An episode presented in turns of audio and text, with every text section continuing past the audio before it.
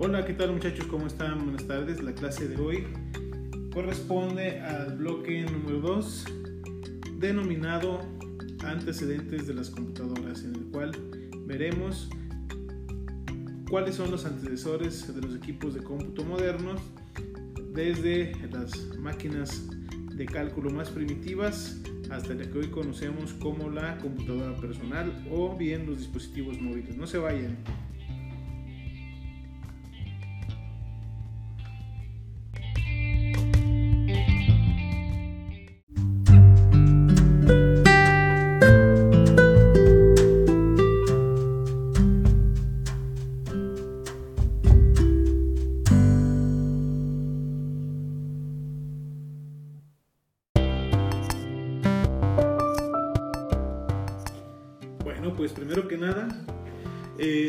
Entender el origen de la computadora. La computadora, como la conocemos, obviamente tuvo que pasar por años y años de perfección, desde las máquinas eh, mecánicas electrónicas, posteriormente más primitivas, hasta lo que hoy conocemos como los computadores personales o bien los móviles, que son las computadoras que llevamos en nuestros bolsillos. Pero ¿Por qué? ¿Por qué motivo se crearon las computadoras? Bueno, para determinarlo es necesario que vayamos hasta los orígenes del hombre. Las primeras civilizaciones no tendrían la complejidad que tiene nuestra sociedad actual. Es decir, eran pocos habitantes, eran pocas actividades las que se llevaban a cabo, así que mm, no se manejaba una gran cantidad de información como la que se, se puede manejar el día de hoy. Pensemos, por lo pronto, en un directorio telefónico de nuestros días, que a la fecha posiblemente están en desuso. Imagina cuántos nombres, cuántos números de teléfono, cuántas ciudades, cuántos estados, de qué manera se organizó esa información, cuántos registros contiene una guía telefónica. Ahora piensa, una tienda de servicio departamental, populares como Coppel, Electra, Liverpool y demás. ¿Cuántos socios tienen? ¿De qué manera organizan sus inventarios? ¿Cuántos productos venden? ¿Miles? ¿Millones? ¿Alrededor de todo el mundo? ¿Cuánta información puede manejar una computadora? El origen de la computadora trata de ayudarnos a poder abatir esa, ese gran reto. Manejar grandes volúmenes de información no es sencillo para la mente humana. De hecho, está comprobado que el ser humano puede relacionar cuando mucho siete elementos diferentes sin relación alguna. Imagínense, la computadora puede procesar millones, millones de datos por segundo. A lo que voy es que en primera instancia, la primera civilización, los primeros seres humanos que habitaron la Tierra, pues no hacían censos, no había comercio interno o comercio exterior y demás. Eso significa que en un principio los seres humanos no requerían de máquinas para realizar cálculos complejos y seguramente se valían de los dedos de las piedras y demás. De hecho, la palabra cálculo, ¿sí? que significa piedrecita, ¿sí?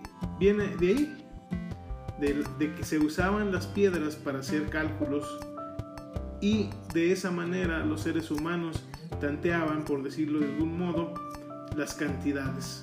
Por ejemplo, cinco piedras pequeñas podrían valer la unidad, mientras que una pequeña eh, o una piedra mediana podría valer una decena y así. Una piedra más grande, una centena, una piedra mayor, un millar tal vez. Digo, estoy especulando, ¿no? No hay registros históricos. Pero lo que sí nos llama la atención es que la palabra cálculo o piedrecilla se utilice para determinar la relación que existe entre las cantidades de un problema matemático. Así que podemos concluir que los artefactos, las máquinas de cálculo se relacionan pues directamente con el asunto de manejar una complejidad de información. Así es pues que más adelante eh, tenemos el contacto con uno de los primeros artefactos que se utilizó para realizar cálculos y esto es el abaco. El abaco que usamos en el kinder es una de las, de las primeras eh, herramientas que se usó para poder hacer cálculos, cálculos eh, pues relativamente sencillos.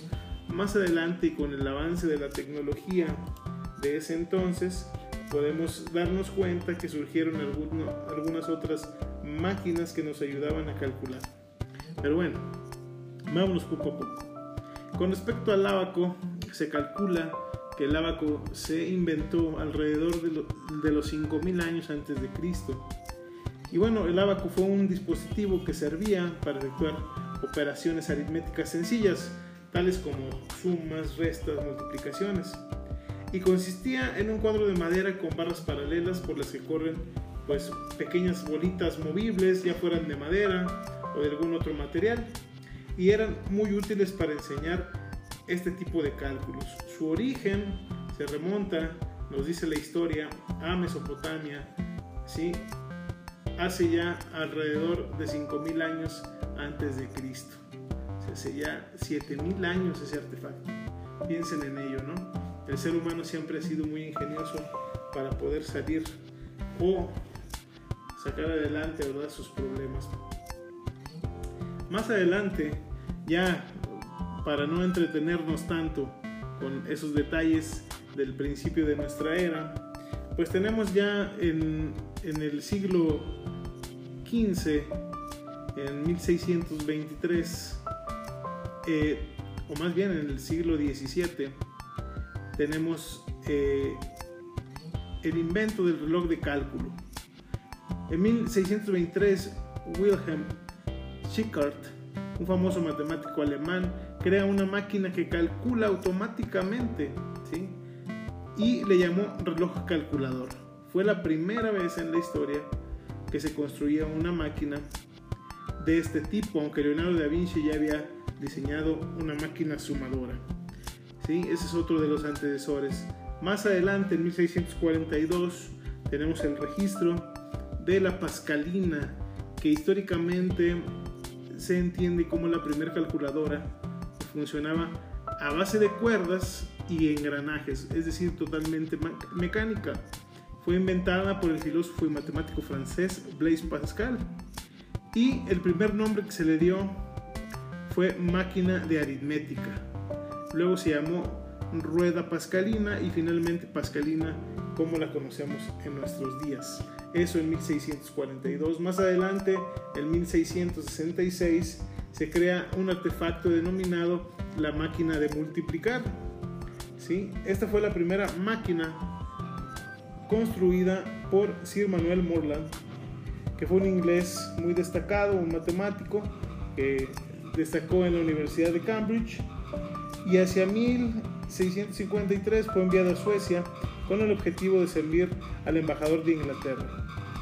Y bueno, ahí con sus diversos estudios, él pudo inventar la máquina de multiplicar. Son algunos de los antecesores que se conocen históricamente como aquellos que le dieron pie, le dieron forma a lo que hoy conocemos con como la computadora personal o la computadora moderna. Luego de ello, eh, quiero comentarles, quiero platicarles rápidamente acerca de la computadora moderna.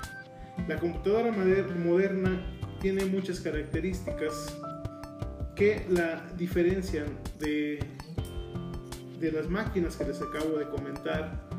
Primero que nada, pues las computadoras modernas son electrónicas y automáticas, mientras que las máquinas de cálculo que les comentaba, pues son meramente máquinas mecánicas, ¿sí?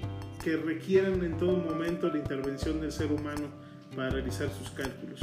Tal vez el antecesor más próximo a la computadora podría ser la misma calculadora, la calculadora digital como la conocemos en nuestros días. Sin embargo, no tiene ni la capacidad de almacenamiento ni goza de diversidad de aplicaciones como lo tiene la computadora que utilizamos. Pero bueno, a continuación mencionaré eh, lo que se conoce como las generaciones de las computadoras, que data a partir de la mitad del siglo XX, por ahí de 1945 a la fecha. Algunos autores eh, ordenan esas categorías, o mejor dicho, estas generaciones de las computadoras en cuatro generaciones, algunos hasta en cinco, pero bueno, eh, ustedes saben, siempre hay cierta diferencia entre las opiniones, aún entre los expertos. Pero bueno, la más, la más eh, categorización, la más, la categorización más aceptada, quiero decir, eh, es la siguiente.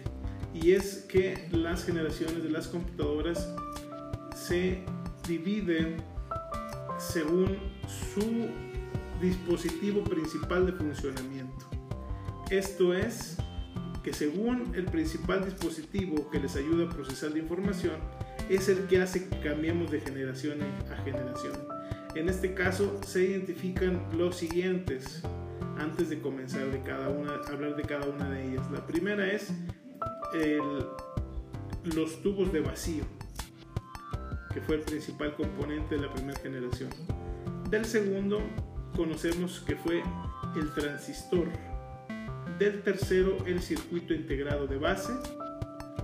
El cuarto el microprocesador, que es el que, digámoslo así, gobierna hasta nuestros días y para algunos la inteligencia artificial basada en microprocesadores sería una quinta generación.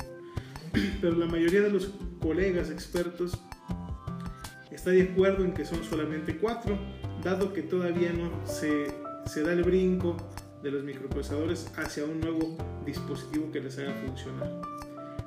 Y bueno, eh, como primer punto tenemos la primera generación de las computadoras que se clasifica, o mejor dicho, se sitúa eh, de, entre los años 1946 y hasta 1959. Su principal componente, como lo dije antes, fue el tubo de vacío. ¿sí? Eh, la característica más particular de esta generación es precisamente su gran tamaño.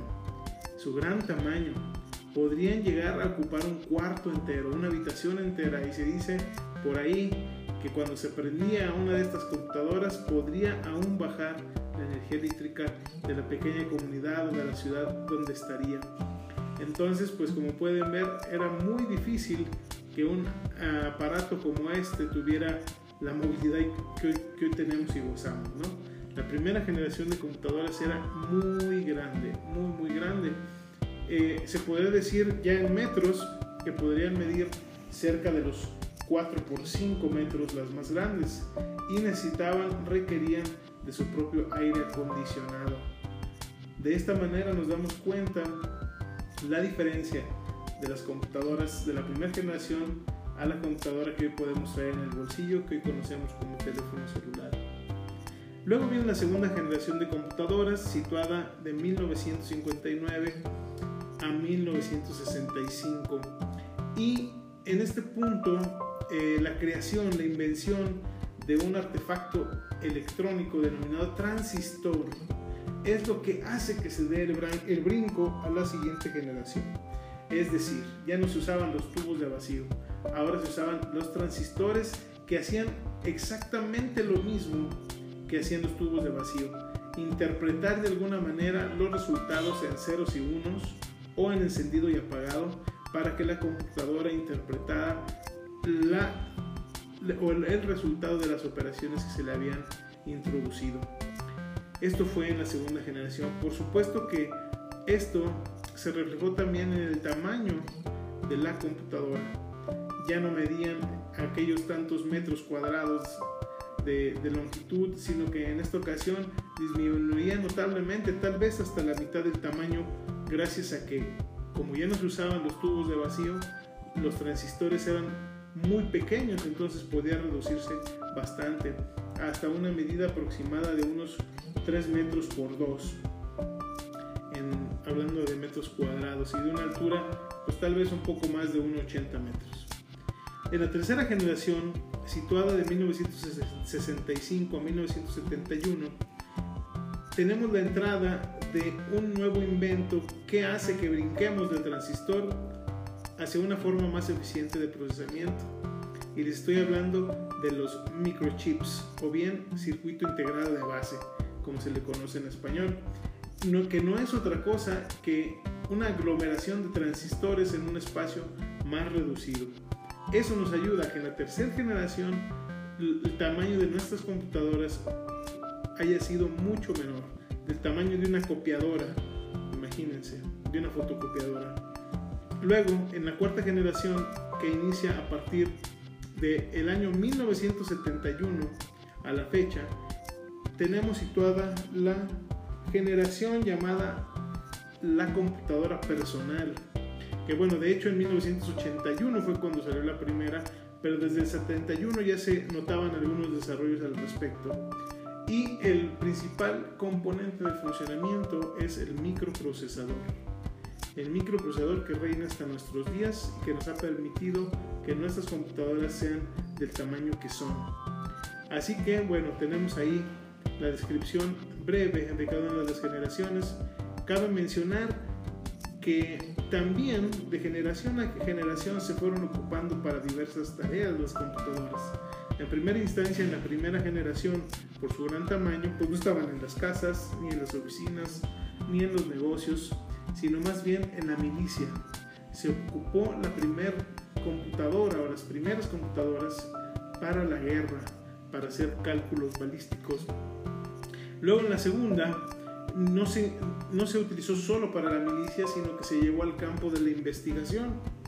En la tercera generación, ya donde era más fácil mover o adquirir una computadora, tenemos que ya se ocupaba en la milicia, en la investigación y se empezaba a utilizar en las empresas.